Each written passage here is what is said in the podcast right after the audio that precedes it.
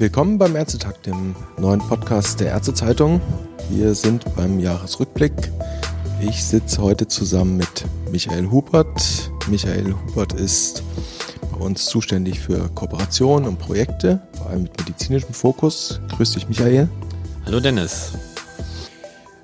Jetzt interessiert mich, weil du mit sehr vielen Themen zu tun hast, in deinem Alltag, was dein Highlight in diesem Jahr war. Was, welches Thema hat dich am meisten berührt? Es gibt natürlich eine ganze Reihe von Themen, aber herausgreifen möchte ich das Thema Antibiotikaresistenz. Da wird ja viel über Ärzte geschimpft, dass sie unnötige Antibiosen verordnen und so weiter und so fort, war ja letzt erst wieder im Fernsehen.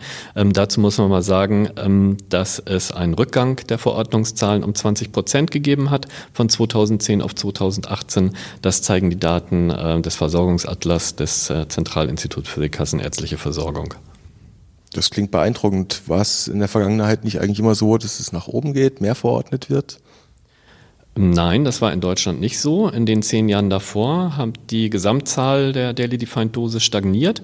Was allerdings ähm, negativ war, dass äh, der Anteil von Breitbandantibiotika gestiegen ist. Das ist jetzt äh, mit den Daten des jetzigen Versorgungsatlas auch so, dass auch bei den Breitbandantibiotika die Zahl der Daily Defined Dosis rückläufig ist, insbesondere bei äh, Fluorchinolonen und Cephalosporin der ersten und dritten Generation.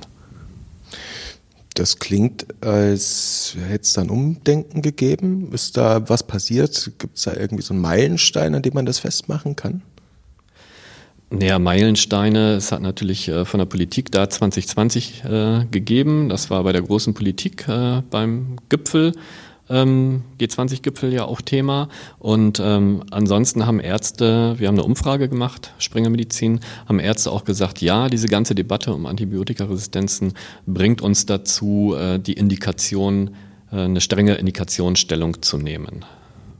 Also quasi ein bisschen Beweis dafür oder Evidenz in der Form, dass Debatten, die öffentlich geführt werden, die vielleicht auch laut geführt werden, dass sie ankommen. Ja, weil jede Debatte letztlich auch irgendwo dazu führt, sein eigenes Verhalten äh, mal zu hinterfragen. Und das passiert offenbar ja in diesem Fall. Also Ärzte haben ihr Verhalten geändert, äh, sagst du.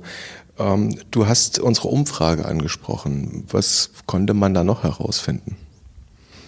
Ja, zum einen, dass Sie gesagt haben, ja, wir ändern unser Verhalten im Sinne von ähm, strengere Indikationsstellung. Äh, wenn möglich, wird ein Antibiogramm verordnet.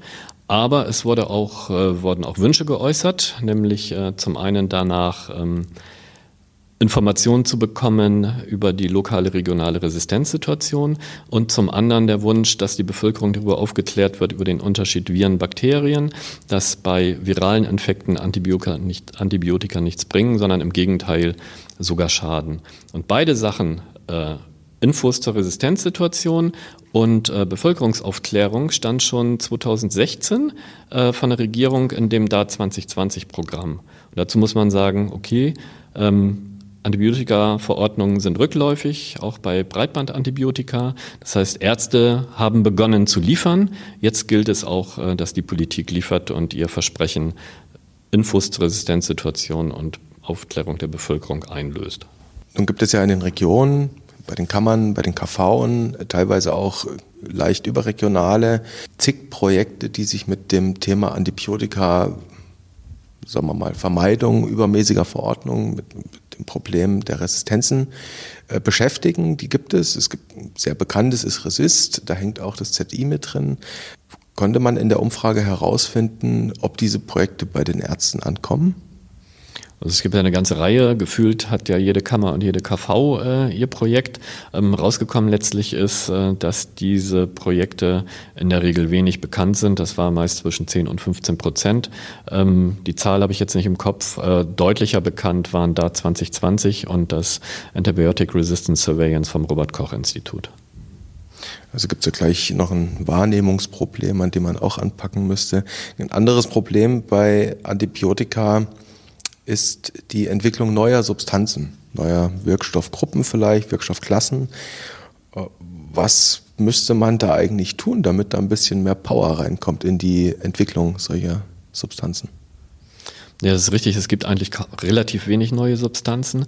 Ähm, ich sage mal, unter marktwirtschaftlichen Bedingungen äh, gilt es, ähm, ja, Anreize zu schaffen für die Unternehmen in dem Bereich auch Geld zu investieren, weil neue Antibiotika zu entwickeln ist wie bei anderen Arzneimitteln auch ähm, erstmal äh, eine hohe Investition, die dann nötig ist. Und bei Antibiotika ist es ja so, dass die dann zunächst, wenn es ein neues gibt, als Reserveantibiotika gelten. Das heißt, als Unternehmen habe ich da erstmal gar nichts davon. Würde für mich bedeuten, ähm, einfach simpler Vorschlag, äh, verlängert einfach äh, die Zeit des Patentschutzes. Interessant. Da gibt es noch einiges zu tun. Wir werden das beobachten. Michael, ich danke dir für deine Zeit. Sehr gerne. Tschüss, Dennis.